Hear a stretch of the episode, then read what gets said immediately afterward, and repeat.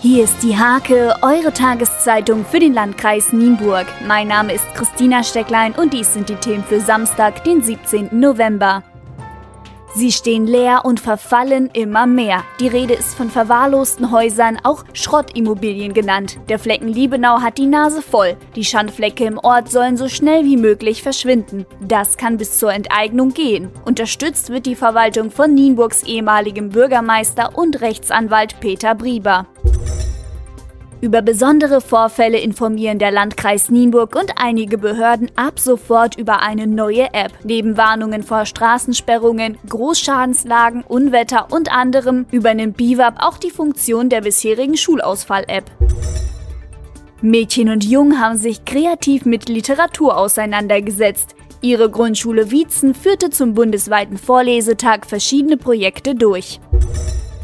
Wilfried Weiß und Günther Tonn aus Lemke haben ein Weihnachtsliederbuch herausgebracht, das durch Sponsoren finanziert wurde. Sie laden ein zum Singen für die ALS-Forschung. Gelegenheit dazu besteht bei einer Benefizveranstaltung in der Makloer Kirche am 5. Dezember. Am Volkstrauertag gedenkt die Gemeinde Stöckse ab 14 Uhr auf dem Friedhof nicht nur den Toten beider Weltkriege und dem Ende des Ersten Weltkriegs vor 100 Jahren. Es ist zugleich auch eine Feierstunde. Die Friedhofskapelle besteht 50 Jahre und ist endlich um ein Vordach erweitert worden.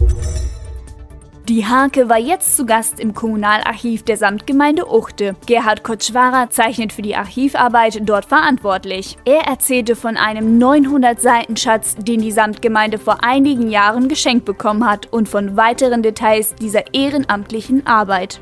Zum Sport. In der Fußballbezirksliga steht am Sonntag das zweite und damit letzte Derby an. RW Estorf-Lesering empfängt den TuS Drakenburg. Die Estorfer plagt die Personalnot. Drakenburg ist nach dem Sieg gegen Wetschen in der Vorwoche weiter im Aufwind und auch der klare Favorit. Anstoß ist Sonntag um 14 Uhr. Das Hinspiel endete 1 zu 1. Getrübte Stimmung beim SV Hoja Hagen. Der Spitzenreiter der ersten Fußballkreisklasse Nord muss für lange Zeit auf Stürmer André Klasen verzichten. Der Angreifer zog sich im vergangenen Spiel gegen Stöckser einen mehrfachen Schlüsselbeinbruch zu und musste operiert werden. In der Fußball-Landesliga führt der zweite Spieltag der Rückrunde den SVBE Steimke am Sonntag zum TSV Pattensen. Die Gastgeber stehen auf dem ersten Nicht-Abstiegsplatz. Ein Sieg für die Elf von Trainer Volker Datan wäre ein guter Zeitpunkt, um die Aufholjagd zu starten. Im Winter wird den Verein jedoch Tim Cordes verlassen, der zum Bezirksligisten Vorwärts Hösen wechselt. Diese und viele weitere Themen lest ihr in der Haag am Samstag oder unter www.diehake.de.